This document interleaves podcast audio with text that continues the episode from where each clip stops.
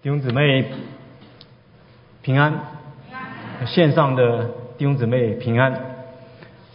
好，我们一起来读神的话，《加拉书》六章六节，在道理上受教的，当把一切虚用的供给施教的人，不要自欺。神是轻慢不得的，人种的是什么，收的也是什么。顺着情欲撒种的，必从情欲收败坏。顺着圣灵撒种的，必从圣灵收永生。我们行善不可丧志，若不灰心，到了时候就要收成。所以有了机会，就当向众人行善，向信徒宜家的人更当这样。我们一起来祷告：主，感谢主，你赐下你自己的话语，求你在下面向我们每一个人亲自的说话，让我们存敬虔的心，听道行道。主，让我们生命能蒙主喜悦。求主你在下面的时间与我们众人同在。祷告奉救主耶稣基督得胜的名，阿门。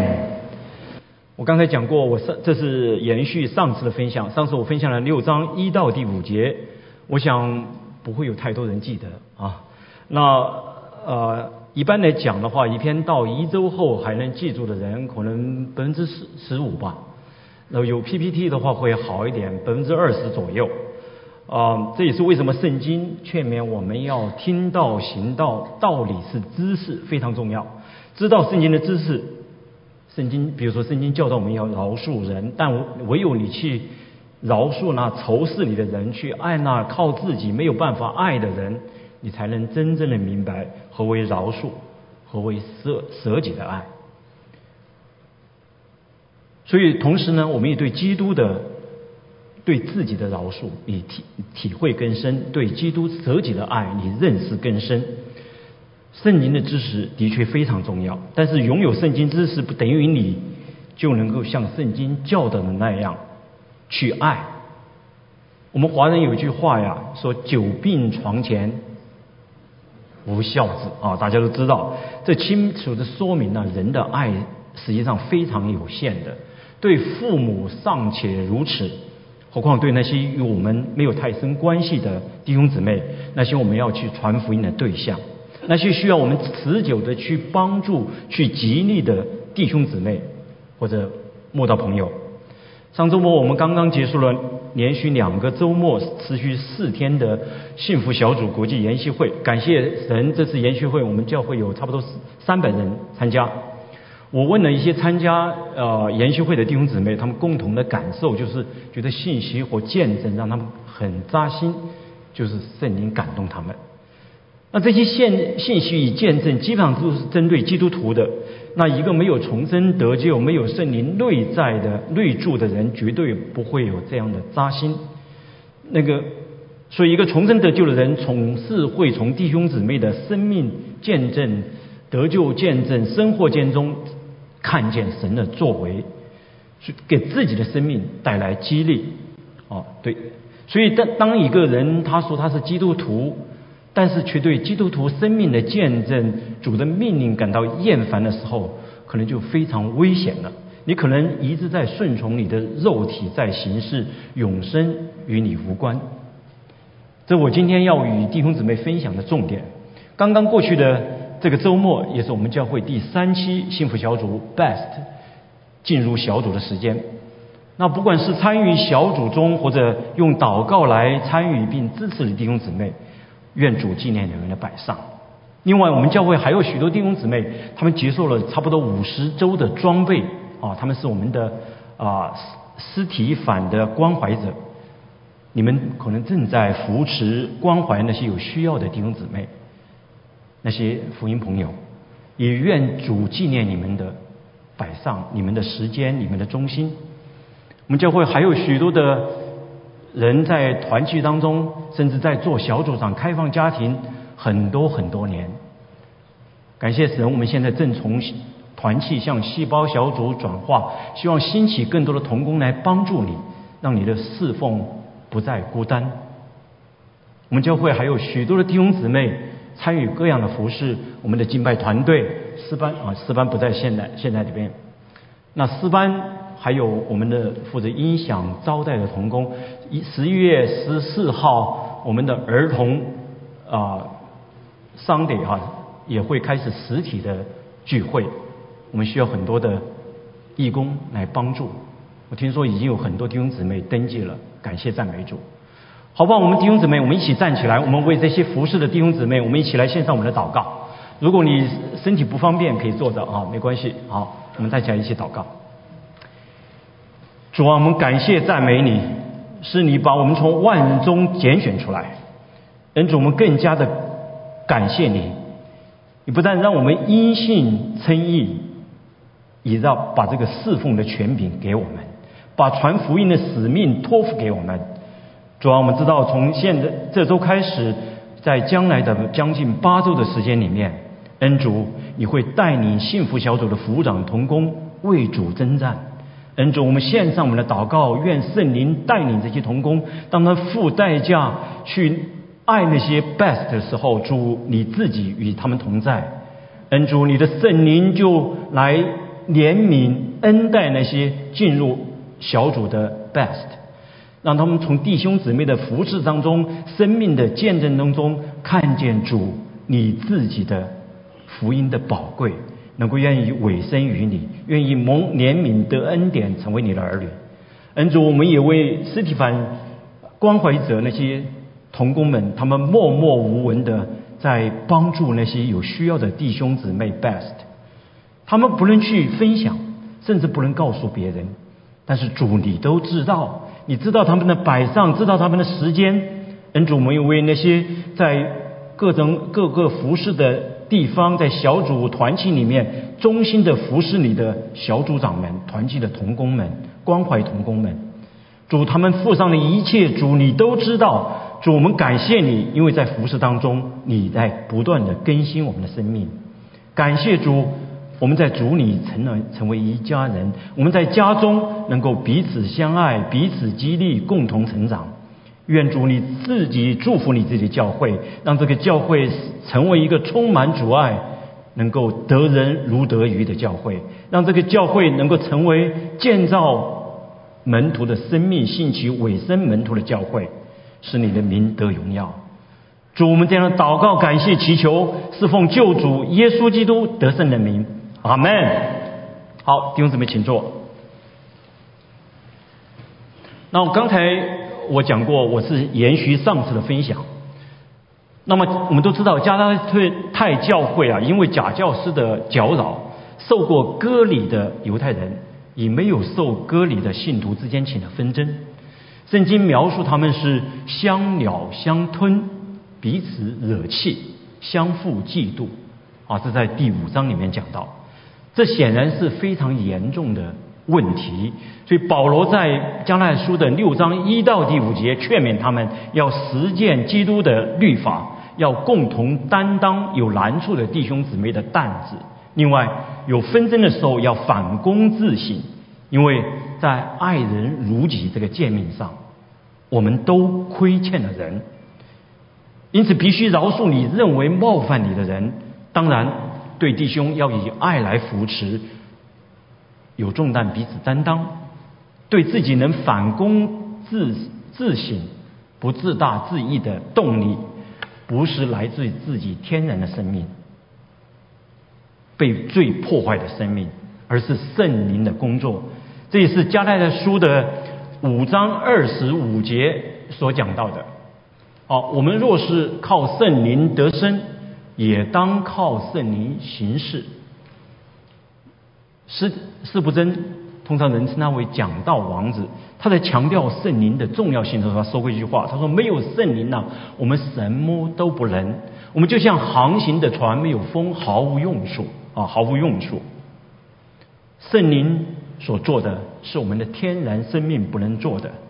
圣灵使我们重生。”也使我们倚靠圣灵去行靠肉体不能行的事，没有圣灵毫无用处。这是在五旬节圣灵降下来之前，门徒们的写照。没有圣灵毫无用处。所以靠着圣灵，我们可以去爱软弱的肢体，我们能担当彼此的重担，我们能够相爱是圣灵的能力，我们能够反躬自省，看见自己的自大自义，也是圣灵的恩典啊，也是圣灵圣灵的带领引导。同样，我们能够听到神的道，我们感到感动，我们能够行道，也是圣灵的引领。所以有灵可感是一个恩典啊，是神给我们的恩典。让我们重生得救，圣灵就内住在我们当中，让我们能够倚靠圣灵实践基督律法，就是大诫命，也能够遵守主的大使命。圣灵使我们能够明白神的话，也愿意去遵行神的话。这是我今天要分享的第一点。啊，今天分享的第一点就是对神的话的态度。圣灵会改变我们，让我们能够听到行道。那么在第六节这段经文里面说，在道理上受教的，当把一切需用的供给给施教的人。首先，我要对这段经文做一点解释。他说，在道理上受教的，当把一切需用的供给给施教的人。这段经文这段话呀，实际上蛮让人困惑的。不是说不能理解，从从这个这句句子来讲，很容易理解。但是关键是为什么把它放在这个地方？因为这段经文讲到是对传道人，好像是啊，对传道人生活需要上的供应，但是感觉上非常的突兀，似乎与上下文不太吻合。因为在六六章的三到第五节，集中在说一件事，就是实践基督的律法的时候，要反躬自省，哦，要要想到自己。不要过于看自己所当看的，在爱人如己之这样这个这个界面上面，我们每个人都不完全，都亏欠了人，但是你还认为你是完全的，那就是自欺啊，自己欺骗自己。那每个人都要承担自己的责任，就是遵守主的大那个大诫命。那么在第七节呢，也讲到另另外一种自欺，是对神的啊，对神的态度。但中间突然插上这一句对传道人需要的供应，所以在逻辑上似乎是不太啊呃流畅啊，不太能衔接。使徒保罗当然有讲过啊，对传道人的供应，但通常是在谈到捐赠的时候。另外，供给这个词啊，在圣经中大多数用作分享啊，就是共享属灵生命的美好。那新译本对这段经文的分呃翻译是在圣道上受教的，应该和施教的人分享自己一切美物。那这里把供给翻成分享啊，实际上就是原文的意思啊。那把虚用翻译为美物啊，美物。那这个翻译呢比较啊贴合上下文，但是美美物啊还是容易让人指向到物质的东西。实际上，“美物”这个词与六章十节有机会当向众人行善的善是同一个词。那吕正中译本就把这个“美物”翻译为美好的事物。美好事物不一定来自物质层面，也有属灵的层面。所以这段经文实际上在说，一个受教者听到后，他就去行主道。受教者与施教者一同来分享。福音真道对自己生命带来的改变，圣灵在自己生命中所结的果子。使徒保罗劝勉假教那个被假教师搅扰的啊满了纷争的加拉太教会的信徒，不要离开他们所传讲的福音真道。既然他们靠圣灵得生，同样要回应福音真道，在圣灵的引导下结出圣灵的果子。让他们的重生的生命与他们所蒙的恩相称。在使徒保罗的心中，对教导者最大的回报，就是受教者在福音真道上站立得住，一同得到福音的好处。这段经文对我们有两点提醒啊，有两点提醒。第一呢，就是受教者与施教者一同同享福音的好处。当我们在谈论福音的时候，不只是遵行主的所颁布的大使命，靠着圣灵为主做见证这件事，还有福音本身给我们带来生命品格的更新啊更新。也因此带来生死观、价值观的改变。我生命中的盼望与喜乐与过去不一样了，也也会改变。一个福音的传递者，不是靠自己的口才、自己的智慧，而是在圣灵的帮助下见证主耶稣基督。那圣灵的能力不但使人在基督里成为一个新造的人，而且还使传递者的生命同时被改变。当我们在教导中在见证主的时候，当我们借着神话语在安慰人的时候，传递者与受教者。接受安慰的人的生命一同被更新，信心一同被坚固，在主耶稣基督里面一同得到安慰。我们也会为受教者生命的改变无比的喜乐。当使徒保罗得知提撒罗尼迦教会他们所领受的啊，他们持守真道。把福音传扬开来，而且所引所行的与他们所领受的真道完全一致的时候，保罗就发出由衷的赞叹。我们的盼望和喜乐，并所夸的冠冕是什么呢？岂不是我们主耶稣来的时候，你们在他面前站立得住吗？我想，所有在神话语上侍奉的童工，包括在幸福小组分享信息。见证主的同工，在关怀上用神的话语安慰需要者的尸体反关怀者，都会同意这个说法。第二点，圣灵会引导生命更新。加来的信徒已经领受了福音真道，他们不需要受割礼，但是他们需要靠着圣灵将这个真道的知识转成行动，以传递福音真道者一同享受所带来的生命更新。懂得爱人如己的道理，当然不够。你还有爱的行动，才是真正的实践基督的律法。对加害信徒来说，圣灵感动带来了爱的对象，可能不是与他们相同的犹太同胞，那并不难，而是那些没有受过割礼、吃猪肉的非犹太信徒。对一个奴隶来说，所爱的对象可能就是。过去曾经不善待他的奴隶主，现在却在同样一个屋檐下面敬拜，对奴隶主一样。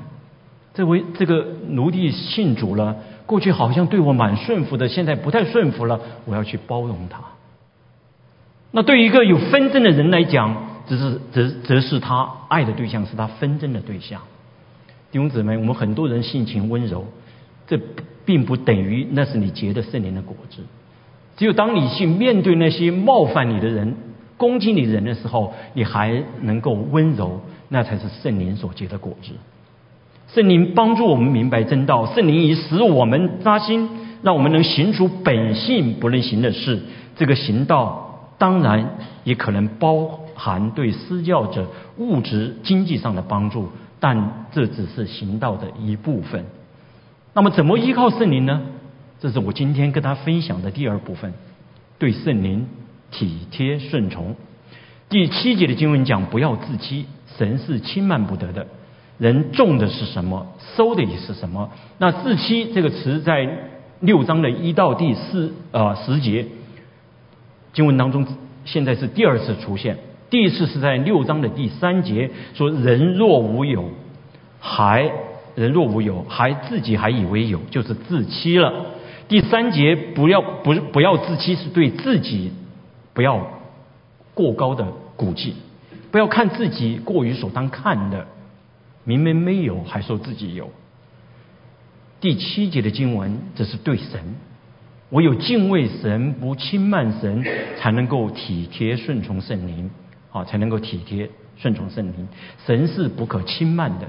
一个人如果对神的话语、对所领受的福音真道采取密视的态度，一定会自食其果。不要自欺，因为通常种与收之间总会有一个时间间隔，人会很容易自欺，以为把这个世界短暂的事物放在第一优先，种下自私的种子，比遵行神的话付代价听到行道。更快乐，那这个人一定会为轻慢神的话语而极为后悔。旧约圣经记载了一个人物啊，撒母记上，一个轻慢神的祭司以利，他放纵自己的儿子在神的殿中胡作非为，招惹神的愤怒。神接到先知指责他：尊重你的儿子过于尊重我，因为尊重我的，我必看重他；藐视我的，他必被轻视。但以利却没有任何的回应，他不是一个听道行道的人，他完全忽略了众以收之间有时间间隔，他是一个自欺的人，轻慢神的人。我们都知道，他与他儿子的结局非常的凄惨。三千年后，一个英国的短跑运动员 Eric Leader。因为要敬拜神而放弃了1924年巴黎的夏季奥运会一百米的短跑，那是他稳稳的可以拿到金牌的。他面对举国而来的极大的压力，这时候一个基督徒递给他一张纸条，上面就写着这句话，就《Summer 记上二章三十节的经文：尊重我的，我必重看他；藐视我的。他必被轻视。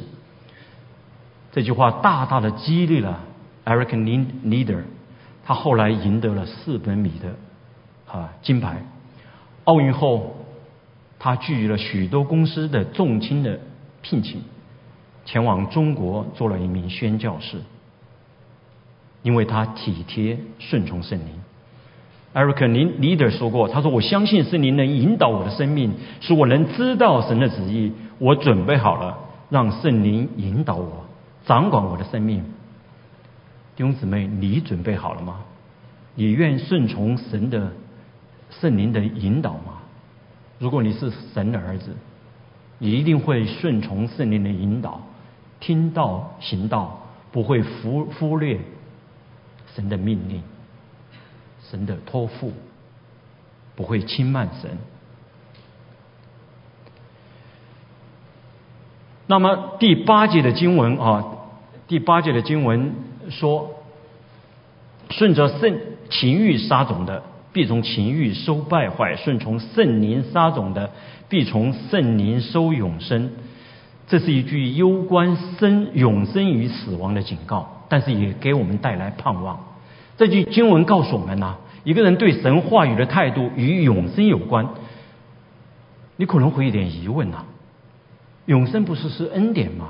不靠行为吗？保罗在加拉太书不就是要信让信徒不要守律法，靠行为来称义吗？那为什么他这边这么这么来表述呢？保罗当然不是在讲靠行为称义，但是一个人的行为反映的是一个人的内心。一个真正重生的信徒心中会期待自己的言行举止得到神的喜悦。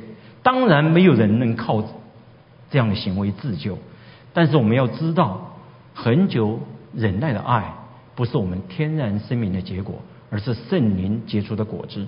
要得到永永生，必须会结出圣灵的果子。保罗在这里不是说要靠行为得救，而是说神的儿女一定会被圣灵引导。这里的表述是与保罗在罗马书。啊，八章十三节讲的是一样的，因为凡被神的灵引导的，都是神的儿子。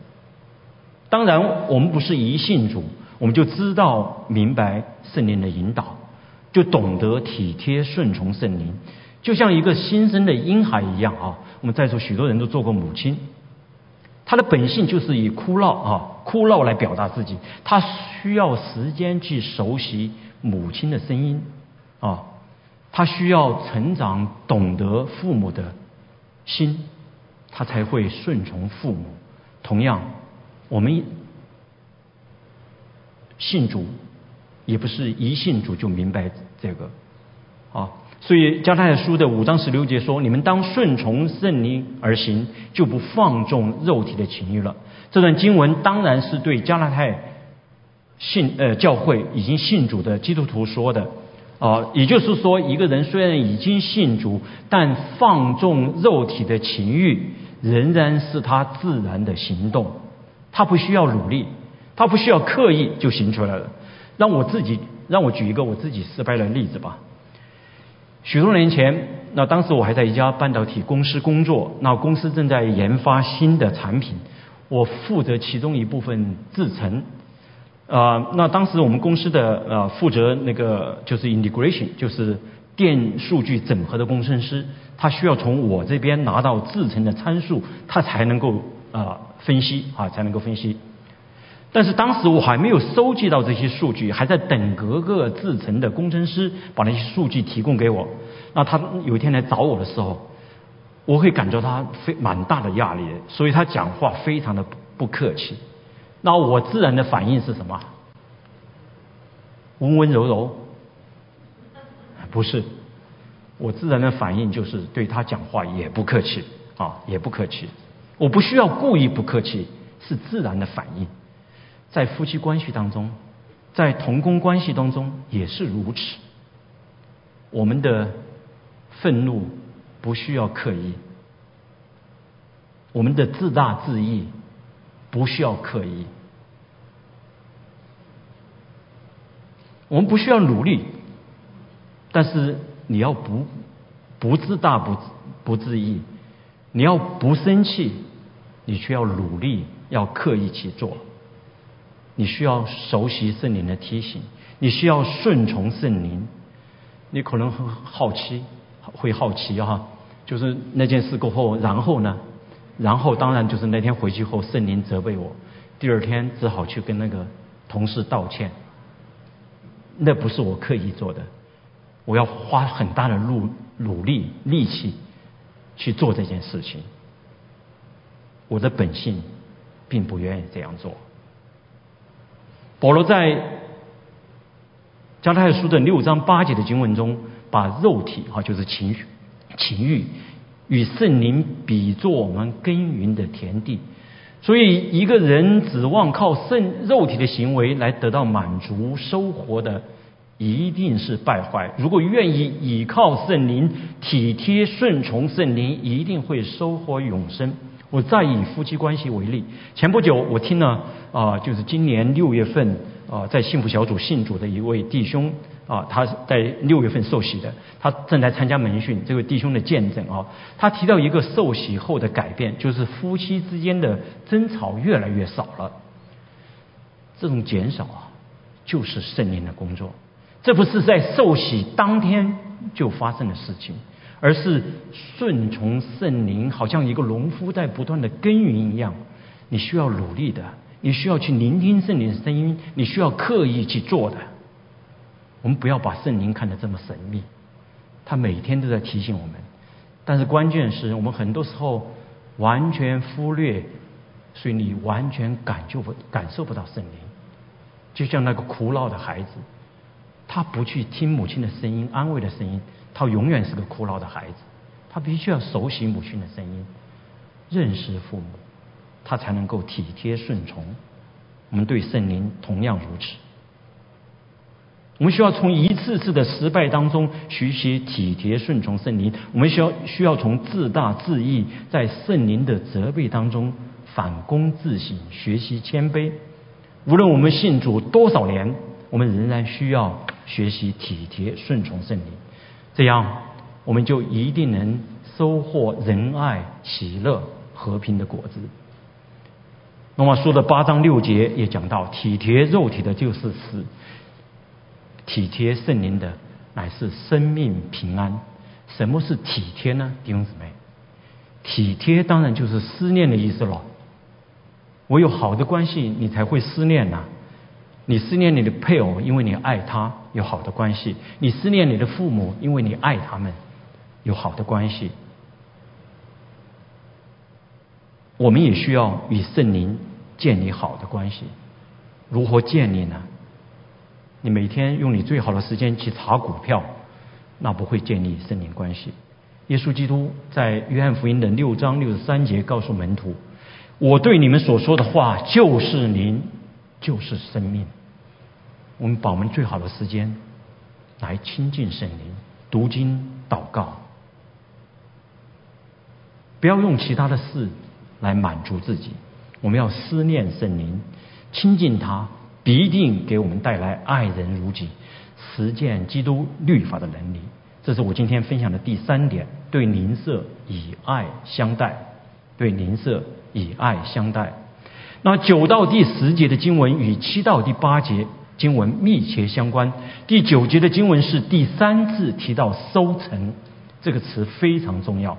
这里的行善应该就是遵行啊，遵守基督的律法。体贴圣灵的引导啊，顺从圣灵的引导，实践爱神爱人如己这个大诫命的行动。那这个行动一定会收割圣灵所结的果子，就是实际上就是我们通常讲的内在的生命。圣灵告诉我们，如果一个人呢，像一个殷勤的农夫一样去耕耘，虽然还未看见收成，但存着对收成的盼望，不灰心。不上志，一定会结出圣灵的果子。我相信大家都同意这个解释。圣经啊，我们行善不可丧志，啊，不可灰心，表明我们可能会什么丧志灰心呐。白话一点讲，就是我们很可能会失去最初那种寻求改变的动力或那种热忱。几年几年前，我在美中啊带领一个职场营会。那营会当中的弟兄姊妹大多数是刚刚进入职场的啊，比较年轻，所以当时我问了他们一个问题啊，我我我让我问他们说有多少人希望提前退休的？哇，那基本上满屋子人都举手，希望提前退休。那我又问他们，那有那退休干什么呢？啊，退休过干什么呢？啊，你希望退休后干什么？结果又有几个人举手啊，好像已经想清楚了。我就问其中一个弟兄，我说你准备干什么？他说：“我要去海边看日出和日落，啊，看日出和日落。那我又问他们：那你们能够天天看日出和日落，看多久不厌倦呢？三个月、半年、一年？好像三个月都没有人举手啊。实际上，我们通常我们在海边去度假的时候，第一天呐，你一定会那个日为那个日出日落的景色。”赞叹欢喜，但当度假结束的时候，景色依旧，但是你还会赞叹欢喜吗？当然有点依依不舍了，假期完了哈。实际上，大家想想啊，可能我们都记得我们找到第一份工作那种欢心，我们也记得我们买了第一栋房子那种喜乐。我们还记得，我还记得我买第一辆车，尽管那个车好像是什么都不响，除呃呃除了喇叭不响，什么都响的破车，我还是很欣喜，因为终终于不要别人载我去教会了。但是这种欣喜有多久呢？上时间是人的热情的最大的敌人，行善也不例外。但圣经这个地方讲啊。他说：“你要不可丧志，不可灰心，到了时候就要生收成。所以有了机会，就当向众人行善，向信徒一家更当这样。好像圣经提供的答案就是说：你会欢会行善，会灰心，会丧志吗？那再去行善吧。就好好像说，你看日出不会再有感动吗？那你继续看吧。”你买，你住在你住住在你自己的房子，不会有有刚刚搬进去那种喜乐。那你再买房子吧。你工作不太会有喜乐，再换工作吧。好像这个不太 make sense 哈，好像不太合理。那圣经为什么要我们这样做呢？啊，圣经为什么要这么做做呢？但是圣经为什么这么建议我们呢？啊，圣经为什么这么建议我们？对于我们行善不上志、不会人方法，就是有机会就当向人众人行善。我们再来思想一下，主耶稣基督的律法，就是主对整个律法的总结，好，就是尽心、尽性、尽意爱神，啊，还有就是爱人如己，啊。作为基督徒，很少有人说自己不爱神的，啊，我们都都会说我们爱神。所以，因此使徒保罗在那个纷争的加拉太教会，啊，面对纷争的加拉太教会，他在。加拉太书的五章十四节说啊，因为全律法都包在爱人如己这句话了。按照我们今天的一些哇味道士的反应或者看法来看看的话，保罗这个简直是错误的引用耶稣的话，怎么可以漏掉爱神呢？实际上这就是加拉太教会当时的问题：自大自义，都爱神，却藐视别人，看不起别人；最理解圣经，却自大自义，相吞相了，彼此惹气，相互嫉妒。使徒老约翰呐，非常明白这个真理，所以他深刻的指出：不爱他看见的弟兄，就不能爱没有看见的神。我们没有一个人能够做到爱人如己，爱邻舍像爱自己一样。但是不能丧志，不能灰心，体贴顺从圣灵的引导。就有机会，就是有机会就要去实践这个爱。你看没有？圣经不要告诉我们，不是告诉我们有机会你就闭门背圣经祷告，你就懂得了。而且让我我们去实践，你要去实践这个爱，你就会有收成，你就会结出生命圣灵的果子来。神不要让我们像修道士，不与人群打交道，不进入人群当中。我这个人实际上是蛮害羞的一个人哦。我过去在我们教会没有开始这个幸福小组，我呃之前我也传福音，每年我会啊感谢专门组，我会带一些人信主，但是我从来不好意思跟邻舍打交道。现在我在那个小组，那个组长很厉害啊，邻居都认识，常常带我去探访邻舍。但是从去年开始，我就开始主动的跟邻舍打交道啊，送水果。啊，送我们做了一些点心，是送的时候我都会不太好意思，不太舒服。但我想那是圣灵做的，圣灵要我去讨好他，不是跟他讲错误的圣圣经，而是效法耶稣基督，去和他建立关系。在湾区啊，很多人你要忙得很，你要请他吃饭呢，不像美中，因为那边的中国人餐呢就活那很难吃的，所以你准备一个中中国餐，你不用去不认识他，他都会来的。在湾区啊，你请人吃饭，别人还要看得起你才才来吃的。你送礼啊，别人要和你有关系才送得出去的弟兄姊妹，不是吗？我们做幸福小组的弟兄姊妹就知道这一点。我们要付代价去建立关系，这是因为主爱的激励，让我们愿意道成的肉身去认同他们，传那纯正的福音。反过来，福音也改变我们。让我们看见，我们需要学习主的样式，柔和谦卑。有了机会，就当向众人行善。使徒保罗说过：“凡他所行的，都是为了福音的缘故。没有见证耶稣基督的行善，不过是为了夸耀自己。”在使徒保罗的心中，门徒成为新造的人，结出圣灵的果子，满有基督的样式的目的是什么呢？当然就是做主的见证。这是圣灵降下来的目的，这也是为什么保罗要强调向信徒一家更当如此的原因。因为当一个小组、当一个教会的弟兄姊妹不能彼此相爱，不能见证主、传扬主，反而会亏缺主。因为你其你不能彼此相爱，你传扬没有能力的，别人看见是你的纷争，看见是你的争吵。这也是幸福小组布道或者任何的团体布道最为关键之处。过去我们去美中短宣，去其他地方短宣，在布道会开始之前，弟兄姊妹都是跪下来祷告的。愿主的爱在我们当中，愿那些福音朋友来到我们当中，能从我们身上看见耶稣基督的爱。所以，因此。当我们彼此相爱的时候，神就在我们当在我们里面，我们中间的 best 也能够经历神的同在。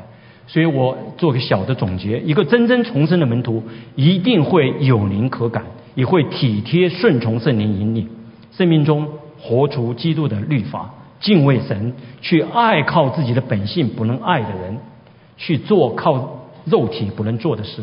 结出圣灵的果子，行出美好的事，使基督得荣耀，使人认识救主耶稣基督。